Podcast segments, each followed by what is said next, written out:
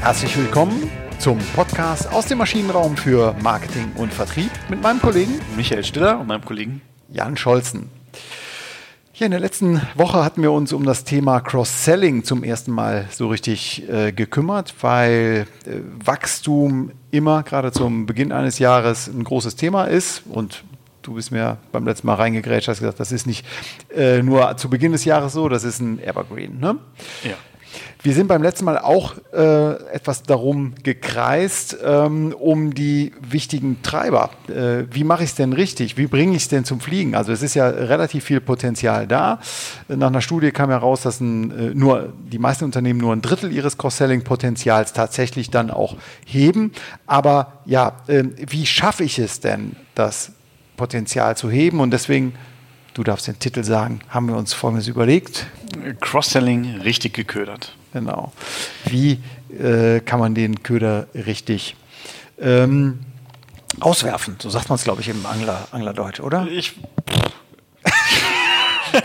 also ich wollte gerade sagen, ich habe schon lange nicht mehr meine Route ausgeworfen, aber das ist irgendwie auch nicht so richtig cool. Ähm, von daher würde ich sagen, ja, aber ich glaube, dass, dass es halt schon sehr wichtig ist und ich, wir werden heute, glaube ich, gar nicht in, in, in der Tiefe wirklich so an alle Themen rangehen. Deswegen ist unser Ziel, glaube ich, auch eher so einen Überblick zu geben. Was, was aber die wichtigen, die wichtigen werden wir. Aber die wichtigen Dinge werden wir ansprechen, ähm, hundertprozentig, weil ich glaube, dass da einfach und äh, Vorsicht, ich bleibe im Bild, äh, viele im Trüben fischen viele im Trüben Menschen. Sehr schön. Genau, vielleicht nochmal, um den Faden, den Angelfaden vom letzten Mal aufzunehmen, ähm, ganz wichtig. Ähm, Ausgangsfrage, was hat der Kunde davon? Also wie ist sein, warum sollte er Cross-Buying betreiben? Weil wenn der Kunde, äh, wenn wir Cross-Selling machen, macht der Kunde Cross-Buying. Was hat er davon? Ne? Also nachfrageseitig, was kann seine Cross-Buying-Bereitschaft erhöhen? Und B, welche Leistungen von uns bieten sich denn überhaupt dafür an und sind wir eigentlich überhaupt bereit dafür? Genau. Ähm, vielleicht fangen wir beim Kunden an. Also wir haben ja im, im, letzten Jahr haben wir ja so ein bisschen Kundenzentrismus äh, äh, als Thema mit reingebracht. Dann sollten wir vielleicht heute auch beim Kunden mal anfangen. Ähm, ich glaube, der, der erste Punkt ist, ähm, sich anzuschauen, welche, also wie nutzt der Kunde überhaupt mein Produkt? Ja äh, welche Kontaktpunkte hat er äh, mit mir und welche Kontaktpunkte hat er beim Nutzen des, des in Anführungsstrichen mal Erstproduktes, also das, was ich ihm als erstes verkauft habe, ähm, letztendlich sind wir dann bei der Customer Journey. Genau, ich wollte gerade sagen, das riecht nach Customer Journey. Ich genau. schaue mir mal an, ähm, äh, wie er meine Leistung nutzt, wie er darauf kommt, in welchem Zusammenhang, in welchem äh, Lebenszusammenhang auch das Ganze stattfindet. Ähm, und an welchen Touchpoints, um jetzt mal hier in, die, in diese Customer Journey Sprache äh, einzutauchen, wo macht es da für ihn Sinn, vielleicht noch was zusätzlich zu nutzen von uns?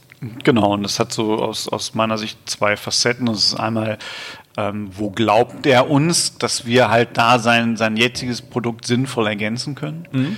Und ähm, das andere ist wirklich, ähm, wo, wo hat er denn überhaupt noch Bedarf für, für ähnliche Produkte? Und wir haben ein, ein äh, wunderbares Beispiel äh, für mich als passionierten, äh, jetzt nicht Hobbyangler, sondern Hobbygriller, ähm, der aber hin und wieder auch mal einen Fisch drauflegt, äh, äh, gefunden. Das ein Weber-Grill. Weber, ne, klar. Also die haben ja äh, und gestartet mit Holzkohlengrills, dann äh, vor 20 Jahren mindestens schon äh, die ersten Gasgrills auf den Markt gebracht, in unterschiedlichsten Ausführungen, Ausführungen und Größen. Und, und jetzt wird es eben spannend, also wenn man jetzt den Grill als solchen mal als Kernprodukt sieht, ähm, ja, gibt es ja mittlerweile ein Universum an, an Zusatzleistungen, die Weber anbietet. Angefangen von der Steinkohle, vom, äh, wie nein, äh, von der Draht Bürste. Aber dann auch ähm, geht es weiter, eben wenn es um den tatsächlichen Grillvorgang geht. Ja, also ich, wir wissen beide ja nicht, ob, ob die wirklich jetzt sich mal so die Customer Journey angeschaut haben, mhm. äh, rückwirkend wissen wir es immer noch nicht, aber es macht halt, also man kann es wunderbar an der, an der Customer Journey erklären. Ne? Also äh, allein die, die, die Story, die dahinter steht. Äh, also ich kaufe mir, und die sind ja preislich schon im Premium-Segment, das waren sie schon mhm. damals mit den Kugelgrills, während ich mein, äh, wenn ich noch mein, mein äh, 10 D-Mark äh, Dreifuß-Grill. bei, bei Cody. Äh, genau, oder an der Tanke noch schnell äh, das Ding gekauft habe, bevor ich in Holland Urlaub gefahren bin, haben andere schon für, äh, was war das damals, 300 Mark, äh, einen Weber Kugelgrill oder 500 Mark Weber Kugelgrill gekauft. So, jetzt habe ich so ein, so ein Ding und dann lege ich aber mein Nackenkotelett drauf. Da, ich glaube, da ist ihnen relativ schnell klar geworden, so die Deutschen. Ähm, äh, äh, Bauchfleisch, Nackenkotelett, Bratwurst, äh, das passt halt irgendwie nicht zu 500 Euro Grillgerät. Sagen wir mal so, ist ein guter Start. genau. Es, es, ist auch fleischig und äh, es wird gar da drauf. Genau. Ähm, und, und da ist der Weg halt klar, das ist jetzt offensichtlich, das, was du gerade gesagt hast. Das haben auch, glaube ich, alle Grillhersteller. Eine Bürste ne, und, und Gute Kohlen auch. Ich bin noch äh, Holzkohlengriller. Äh, ja, eine, eine, eine, gute Kohle. Äh, was Weber aber auch relativ schnell schon gemacht hat, die haben auch relativ schnell schon Grillbücher rausgebracht. Hm. Ne, und ich glaube, das ist auch so ein entscheidender Punkt, wenn ich merke, oh, äh, nach dem Nacken kommt noch was, Ne? Und auch das Bauchfleisch muss nicht halt wie ein Kohlestück wieder runterkommen ne? und knupseln beim, beim Essen. Das kann auch cool sein, aber es muss es halt nicht, sondern ich kann halt auch Rippchen grillen. Ne, ich kann halt auch eine äh, ne, ne, ne asiatische Bowl mit, mit Thunfisch in, in Teriyaki-Soße äh, machen. Ein Smoker ist vielleicht auch ähm, attraktiv oder, oder Zedernholz, um äh, Lachs drauf zu grillen. Ähm, und diese Zedernholzplatten sind relativ teuer dafür, dass man sie nur zweimal nutzen kann. Wenn äh, überhaupt. ja, da darf man nichts bei trinken, weil sonst verbrennen sie einfach von unten. So. ja. Genau, und, und dann komme ich aber ganz schnell zu, äh, dann braucht man auch eine Räucherbox. Und in der Räucherbox Dropbox kann ich den Kunden auch noch klar machen, es ist halt nicht nur Hickory, sondern ich kann halt auch Maple und was weiß ich was und es hat alles einen, einen anderen Einfluss auf Ich glaube, an dieser Stelle verlieren wir gerade 50 Prozent unserer Hörerinnen und Hörer. bleiben Sie, bleiben Sie dabei. Es geht auch äh, jetzt wieder mit Sinn und Verstand weiter. Wir haben uns gerade verloren in den Untiefen des Grill-Universums. Nein, aber in der Tat, es gibt ja noch alle andere tolle äh, Grillhersteller, äh, Napoleon und so weiter. Ähm, aber äh, ich glaube äh, wirklich im, im, im Kontext, äh, wo man es leicht beschaffen kann, im Baumarkt oder auch im Internet, ist, ist Weber schon so eine Best Practice, was das Thema Cross-Selling angeht. Genau, und ich glaube aber auch diese, dieses Erleben entlang dieses Nutzungsverhaltens. Also in, mhm. in einem Nutzerszenario sich genau zu überlegen, ähm, wo macht jetzt was Sinn und wie, wie kriege ich den Kunden dazu, auch noch tiefer in die Produktnutzung einzusteigen. Mhm. Das ist ja, glaube ich, auch nochmal ein ganz wichtiger Punkt. Absolut. Ähm, du hast beim letzten Mal auch noch dieses schöne Amazon-Beispiel gebracht, ne? wo du gesagt hast, dass die, dass die Fotos drauf ähm, archiviert werden können, dass du äh, mit der Prime-Funktionalität ähm, äh, nicht, nur, nicht nur schneller deine Pakete bekommst, sondern eben auch Filme sehen kannst. Dann plötzlich aber siehst, oh, nicht alle Filme sind kostenfrei drin, sondern hast darüber auch äh, den, den Zugang eben zu bezahlten, bezahlten Filmen oder Serien. Ähm, das Thema Datensammeln, darauf will ich hinaus, entlang der Customer Journey ist, glaube ich, ein zentraler Punkt dafür, ne? um Hinweise dafür zu gewinnen, wo, an welcher Stelle in der Customer Journey, an welchem Touchpoint es Sinn machen kann, eine zusätzliche Cross-Selling-Leistung anzubieten. Das gibt mir auf jeden Fall viele Hinweise. Ne? Mhm. Wir, wir, haben ja auch im Rahmen der Customer Experience schon mal darüber diskutiert und ich glaube, dass es da ganz wichtig ist, dass man halt nicht diese Datensilos hat. Ne? Also der mhm. Kundenservice hat seine Beschwerde-Hotline und die Beschwerden werden super registriert und mhm. fallabschließend beantwortet. Der Vertrieb kriegt die Infos aber nicht. Oder vielleicht kriegt die nur der Vertrieb, aber dafür das Produktdesign nicht. Mhm. Ähm, das sind, glaube ich, so, so wichtige Punkte ähm, da, wo man, wo man äh, valide Hinweise sammeln kann, um halt entlang der Customer Journey zu, zu guten äh, Wegen zu kommen. Mhm. Manchmal ist es auch nicht zwingend so eng verknüpft mit dem Kernprodukt. Also wenn wir mal Tankstellen nehmen. Ja.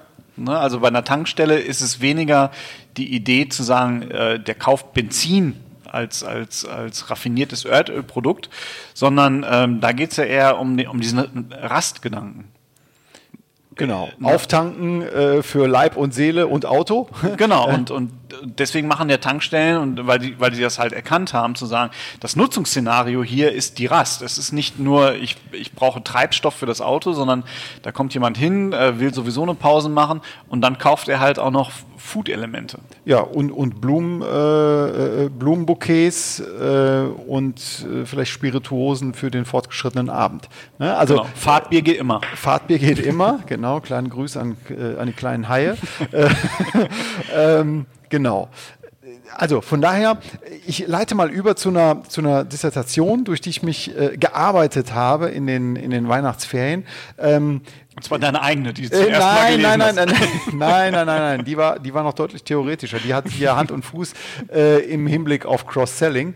Ähm, und zwar hat hier der Kollege Kepler, Thomas Kepler, im Jahr 2006 eine, eine Arbeit verfasst, ähm, die er auch ähm, ähm, empirisch untersucht hat, was denn die Treiber für Cross-Selling Potenzial bei Gebrauchsgütern jetzt hier allerdings sind. Ne? Ähm, und zwei wichtige Punkte, die, glaube ich, verallgemeiner, verallgemeinerbar sind, ähm, äh, sind da rausgekommen. Und zwar ganz interessant, je, je ähnlicher der Nutzungskontext oder das Nutzungsszenario der äh, genutzten Leistung ist, desto höher ist auch der Bedarf an diesen Zusatzleistungen. Und das, das ist ja sehr schön, das, das Tankbeispiel, das Weber-Beispiel, aber auch das Amazon-Beispiel belegen genau. das ja. Ne? Das ist der Nutzungszusammenhang. Ich bin im Auto und muss mein Auto versorgen und vielleicht auch noch mich und ach, ich habe ja die Blumen vergessen. Ähm, also, er nennt das hier etwas verschwurbelt im Akademiker, Akademikerdeutsch äh, Verwendungsverbundenheit. Also wir nennen es einfach mal ähm, Nutzungskontext. Ja? Ähm, was auch interessant ist, je größer das Leistungsprogramm. Ich finde übrigens Verwendungsverbundenheit und Nutzungskontext ist jetzt. Ist ich bin mir unsicher. Ja, das eine hat aber deutlich mehr Silben. Okay, also nennen wir es einfach in der, die gleiche Nutzung. Oder auch die Größe des Leistungsprogramms. Also je größer mein Leistungsprogramm ist, desto größer kann auch der hervorgerufene Bedarf beim Kunden sein an diesen Zusatzleistungen. Wichtig ist nur, es dürfen nicht separate äh, Geschäftseinheiten sein, sondern sie müssen um, diesen, äh, um dieses Nutzungsverhalten kreisen. Ja, das ist ja das, was wir bei Weber auch gesprochen haben. Es kann genau. sich halt selbst befeuern. Ne? Also, weil oh, ich das was für ein schönes äh, Wort. Ne? Bei Weber Grill beim Grillen, es kann sich selbst befeuern. ja. Das hast du jetzt gemerkt. Ich habe es gar nicht bewusst ausgesprochen. Ja, genau. Aber das ist, das ist sozusagen die, die Anbieterseite, äh, Entschuldigung, die Nachfragerseite. Genau. Und jetzt kommt aber noch die zweite Komponente, die da äh, Thomas Kepler auch ganz schön ausgearbeitet hat, nämlich ähm, die Cross-Buying-Bereitschaft ist, wird höher, wenn ich denselben Vertrieb, er nennt es verschwurbelt Beschaffungsverbundenheit, ne? also mhm. aber wenn ich den gleichen, äh, die, die, gleiche Quelle habe, den gleichen Vertriebskollegen im B2B-Kontext äh, habe und wenn ich mit meiner Kernleistung zufrieden bin. Das ist ein No-Brainer eigentlich, ja. ne? aber, aber das, das, das zählt. Also je ähnlicher, also wenn das der gleiche Vertrieb ist und ich zufrieden bin, dann habe ich erstmal eine grundsätzliche Bereitschaft, überhaupt Cross-Buying zu betreiben. Genau, es, es, muss halt Sinn ergeben, vielleicht um da nochmal so eine Brücke zu schlagen, ähm, wieder mit dem Energiehintergrund, weil, weil, weil ich da halt, da kenne ich halt auch Zahlen zu. Ähm, also Strom oder ein Gaskunde, sagen wir mal so, ein Gaskunde ist immer zwingend auch ein Stromkunde. Mhm. Äh, das ist einfach. Wenn ich es aber nicht von vornherein geschafft habe, diesen, diesen Gaskunden auch Strom äh, zu verkaufen, funktioniert Cross-Selling nur sehr bedingt in der Energiewirtschaft. Mhm. Warum? Weil es für den Kunden äh, gefühlt jetzt erstmal keinen Mehrwert ergibt. Es ist jetzt nicht der gleiche, äh, das gleiche Nutzungsszenario. Gas brauche ich für die Heizung, Strom brauche ich fürs Licht. Ähm, und mir ist dann einfach nicht klar, warum sollte ich das eine jetzt, also wo, wo ist, wo ist der Gewinn für mich? genau, also das ist eine zentrale, wichtige äh, Arbeitsfrage für jeden, der, der zuhört und sich um das Thema Cross-Selling Gedanken macht. Ähm, wo, was hat der Kunde davon, warum sollte der Kunde Cross-Buying betreiben? Ne? Also diese Arbeitsfrage, die sollte in den, in den, in den Runden am, am grünen Tisch gestellt und bearbeitet werden. Genau. Und wenn man da eine gute Antwort hat drauf, äh, super. Erste ja. Hürde genommen. Ja, absolut, genau. Hm? Gut, man muss natürlich leistungsfähig sein, es sollte irgendwas im Portfolio sein, äh, das ist auch klar. Ähm, es gibt aber jetzt noch weitere Dimensionen. Ähm, vielleicht mal ähm, auch eine andere Publikation hier Bezug genommen von Homburg und Schäfer aus dem Jahr 2000. Wann funktioniert Cross-Selling denn definitiv nicht? Das fand ich auch ganz interessant. Mhm. Äh, eine andere Sache, ein anderes Buch habe ich dazu gefunden, äh, Billion Dollar Lessons, also eine Milliarde ähm, äh, Dollar ähm, Weiterbildungen, ähm, die, die man dort gegeben hat, eben aus, aus, aus ähm, Misserfolgen gelernt hat. Und da war das Thema Adjacencies, also ergänzende, ergänzende Leistungen auch als ein Teil von, von Misserfolg ähm, aufgeführt. Ja, und wann wird es zum Misserfolg? Naja, sehr banal, aber sehr wahr, wenn kein Bedarf beim Kunden ist. Ja, komm, da, da, muss ich mein, mein, mein äh, das habe ich in einem Blog gefunden, äh, den ich jetzt leider nicht mehr im, im, Parat habe, welcher das war. Aber nicht in deinem, oder? Das war nicht in meinem, aber äh, die haben es so schön auf den Punkt gebracht, verkaufe keinem Glatzköpfigen eine Bürste. Okay. Ne, also das wäre jetzt so, äh, wenn, wenn ich äh, Anbieter für, für äh, Bartutensilie bin, ähm, was für mich jetzt relativ äh, relevant ist. Aber wenn die jetzt mir eine Haarbürste anbieten würden, wäre das halt Quatsch. Das ist Quatsch. Genau, also wenn auch das Kunden, also der Bedarf nicht da ist, das Bedürfnis nicht getroffen äh, wird, dann funktioniert es definitiv nicht. Ähm, noch ein weiterer Punkt, wann es nicht funktioniert, das hast du, glaube ich, auch beim letzten Mal schon so angerissen. Ähm, es besteht bei Unternehmen die Gefahr, dass man Zusatzleistungen verschenkt, anstatt sie zu verkaufen. Ja. Äh, fatal. Ja, da hat man vielleicht die Absatzmenge hochgebracht, aber äh, der Umsatz ist gleich geblieben und ganz schlimm, die Profitabilität ist gesunken.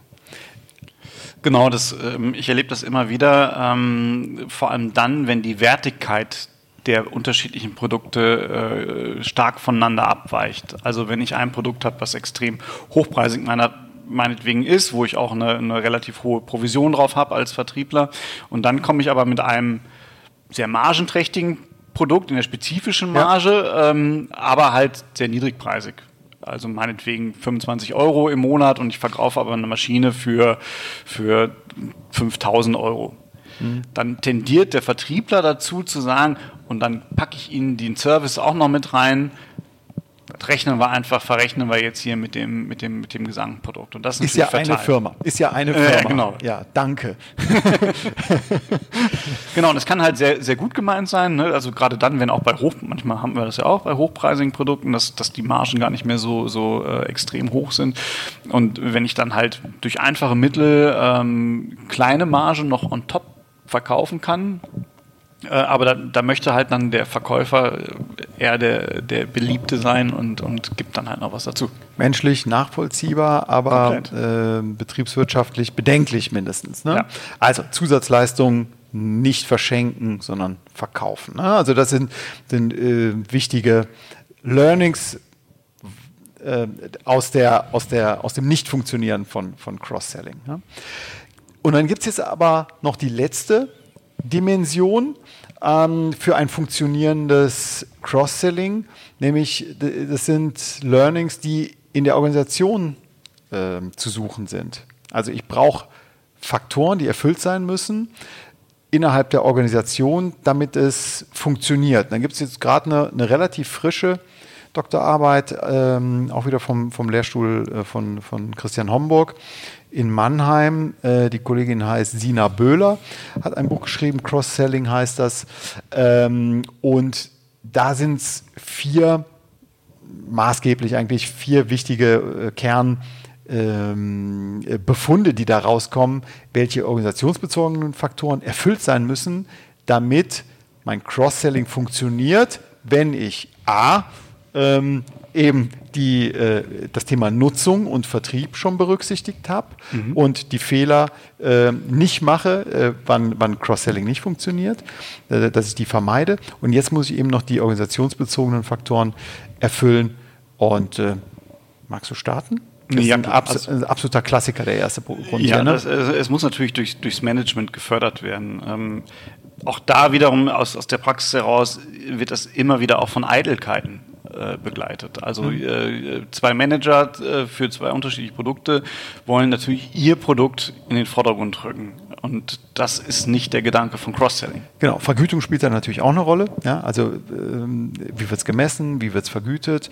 Also da kann man schon auch einiges falsch machen. Ne? Aber wenn, wenn je klarer das Top-Management sagt, super Sache, wir fördern das, es ist, es ist gut, wenn ihr äh, Projekte übergebt oder Zusatzgeschäfte für äh, die Nachbarorganisation generiert, dann ist das gut. Das muss sich natürlich dann auch in irgendeiner Form in der Vergütung widerspiegeln. Also Förderung des Management und auch Vergütung spielt eine Rolle. Auf jeden Fall. Ähm was dann aber noch, ähm, das geht halt aus meiner Sicht ist das halt sehr eng auch mit Management äh, verbunden. Ich brauche halt eine, eine Geschäftseinheit übergreifende Orientierung, beziehungsweise ist da eine Abnehmer, also eine, eine Kundensegment äh, orientierte Organisationsform auch überlegen gegenüber einer Produktsegment äh, genau. orientierten Organisationsform. Ne, da habe ich nämlich wieder den Nutzungskontext. Stichwort Weber. Ich weiß, aha, es geht um Grillen. Ah, beim Grillen brauche ich die Kohle oder die, das Gas und ich brauche das Kochbuch und, und, und, und, und. Genau, also das, das wäre das Abnehmerorientierte. Ne? Da, ja. da schaue ich mir den, den Kunden an in seiner genau. gesamten äh, Verwendungssituation. Mhm. Wenn ich beim Produkt natürlich jetzt sagen würde, hey, wir sind die Leute für die, für die Kochbücher, wir sind die für die Bürsten und die anderen machen die Grill. ähm, und ähm, da wird es natürlich schwieriger dann auch eine entsprechende, ähm, ein entsprechendes Cross-Training mit anzubieten. Ganz genau.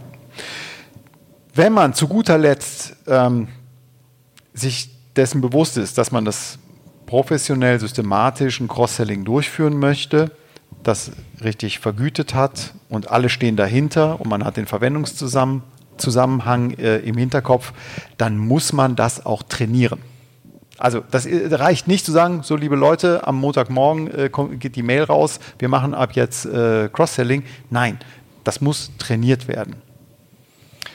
Finde ich, finde ich eine ganz wichtige Geschichte. Ne? Mhm. Und das, dieses Training bedeutet aber für mich dann auch immer zwingend, dass ich halt auch eine, eine, eine Selling Story, also eine Verkaufsgeschichte erzählen kann. Und das kann ich halt natürlich dann auch nur dann erzählen, wenn ich halt die anderen Dinge, die wir gerade schon besprochen haben, vorher betrachtet habe. Ich mhm. krieg's einem Vertriebler halt ganz schwer erklärt, verkauf doch, ich weiß gar nicht mehr dein, dein, dein Beispiel, was es, was es vorhin war, aber verkauf doch äh, das bestimmte Gerät und wenn du schon da bist, dann erzählst du ihm auch, äh, und die Versicherung, die wirst du ja auch brauchen. Mhm. Also klappt natürlich bei der Geräteversicherung, dann kriegen wir eine Story hin.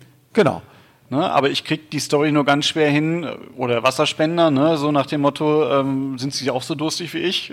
Genau, also das war das eine Beispiel aus der letzten äh, Folge, wo du gesagt hast, okay, der, der, der Stromverkäufer bietet jetzt parallel auch einen Wasserverkauf an. Ich hatte gesagt, es war ein Haushaltsgerät, waren äh, äh, unter anderem auch äh, Staubsauger dabei und mhm. parallel sollte zusätzlich ein, ein, äh, ein Altersvorsorgeprodukt mitverkauft werden. Passt beides nicht. Ne? Verwendungszusammenhang ein ganz, äh, ganz anderer. Ähm, die Nähe zum Vertrieb, ja, die ist jetzt da, hat aber von der Wertigkeit, von der Kompetenz äh, nichts miteinander zu tun, zu weit weg. Ja, auch die Story, ne? Also ja. wie, wie würde ich das jetzt trainieren? Und wenn Sie dann sagen, so schauen Sie, der Staub ist weg, apropos weg, es können ja noch ganz andere Dinge wegkommen. Kaufen Sie doch hier eine Diebstahlversicherung. Das, das hat was Humoristisches eher. Ja, so, das stimmt. Ne? Das und, stimmt. Und, und, das brauche ich dann halt auch fürs Training. Genau, also die, die trainierte Geschichte muss auf jeden Fall rund sein. Ähm, der guten Ordnung halber sei jetzt noch gesagt, dass diese vier Gründe, also Förderung ähm, von Cross-Selling durchs Management, Vergütung, geschäftseinheitsübergreifende Orientierung und auch das Cross-Selling-Training, äh, dass die in Abhängigkeit von der Branche unterschiedlich stark wirken. Aber alles in allem sind das die, die äh, wichtigen Treiber, ähm, die man, die im Grunde genommen immer gelten. Gut. Ähm, ich denke, wir haben hier ziemlich viel Input schon jetzt in der Kürze der Zeit drin gehabt. Was meinst du? Sommer? Ja, absolut. Äh, auch, auch hier wieder äh, Fazit ready, würde ich sagen. Ähm, schieß los. Okay. Also, Folgentitel ist Cross-Selling richtig geködert? Also was sind die wirksamen Stellhebel für ein gelungenes Cross-Selling? Und gelungen heißt eben mehr Umsatz und mehr Profitabilität. ganz zentral, wir fangen beim Kunden an, sonst wären wir nicht im Maschinenraum. Ähm, es ist wichtig, dass die Zusatzleistung, das kann eine Dienstleistung sein, ein Produkt, was auch immer, dass sie im selben, in derselben Nutzung äh, des Kunden wie das Kernprodukt stattfinden sollte. Genau, ich brauche das gleiche Nutzungsszenario, ich muss einen gleichen Nutzungskosmos von mir aus auch aufgebaut haben. Genau. Die besten also äh, ich würde auch sagen, in der, in der Medizintechnik gibt es super, also B2B-Kontext, super äh, ähm, äh, Sachen. Ähm, also gerade Service bietet sich an. Ja, beim Kernspintomographen brauche ich regelmäßig Helium, äh, ich brauche eine Wartung, ich brauche äh, neue Protokolle, aktuelle, die entwickelt werden, also äh, Software-Updates und, und, und. Und natürlich das, das Kerngerät und Schulung auch noch. Also das passt wunderbar, ähnlich wie beim Weber. beim Weber Weber oder bei, bei Amazon ähm, äh, passt das sehr schön zusammen. Und das bringt uns vielleicht auch zum zweiten Takeaway. Ich brauche nicht nur diesen Nutzungskosmos, sondern ich kann halt auch dann schön schauen, wann ich welches Element einsetzen kann, wenn ich mir die Customer Touchpoints mit meinem Produkt in der, in der Customer Journey quasi anschaue. Genau, also vom, vom Kernprodukt meinst du, ne? Genau. Hm, richtig. Genau, und da Thema Datenanalyse, äh, Touchpoint-Analyse, äh, wann gibt es Beschwerden, wann äh, werden Zusatzinformationen benötigt. All das sind natürlich Trigger dafür, eine mögliche Zusatzleistung anzubieten. Dritter Punkt, organisationsbezogene Faktoren. Genau. Desto stärker ich in Silos denke, desto schwieriger wird es. Ich, wenn ich Cross-Selling machen möchte, muss ich auch Cross-Selling denken, auch in der Organisation. Ganz genau. Ähm, und was Cross-Selling befördert ist, wenn ich den gleichen Vertriebsapparat, den gleichen Vertriebskollegen im B2B-Kontext auf jeden Fall, habe einen Ansprechpartner, der die Leistung bringt. Und nochmal ganz wichtig, aus unternehmerischer Sicht abschließend, lohnt sich das Ganze für mich? Ja. Ja, dann haben wir das Thema Cross-Selling doch erstmal rund. Wir freuen uns auf jeden Fall ähm, auf Rückmeldungen, äh, auf Proteste, äh, auf ähm, ähm, ja, vielleicht auch eigene Beispiele. Glühende Napoleon-Anhänger. Glühende Napoleon oder, oder was gibt es noch? Broil King. Broil, Broil King, genau. Ähm, genau. Prima. Dann ja, haben Sie vielen Dank. Vielleicht noch an der Stelle, ähm, Feedback-Kanäle sind natürlich äh, LinkedIn. Da finden Sie Michael Stiller oder mich, Jan Scholzen. Dann haben wir unsere E-Mails, michael at maschinenraum-podcast.de oder jan at maschinenraum-podcast.de und vielleicht abschließend äh, von dir ein Hinweis auf die, auf die Website. Genau, äh, Sie können natürlich auch die Kommentarfunktion auf maschinenraum-podcast.de nutzen. Äh, da finden Sie alle ähm, unsere Beiträge auch nochmal mit Schlagworten und Kategorien äh, sortiert. Genau. Und das ist alles kostenlos, aber nicht umsonst. Also in diesem Sinne, alles Gute, bis nächste Woche. Tschüss. Tschüss.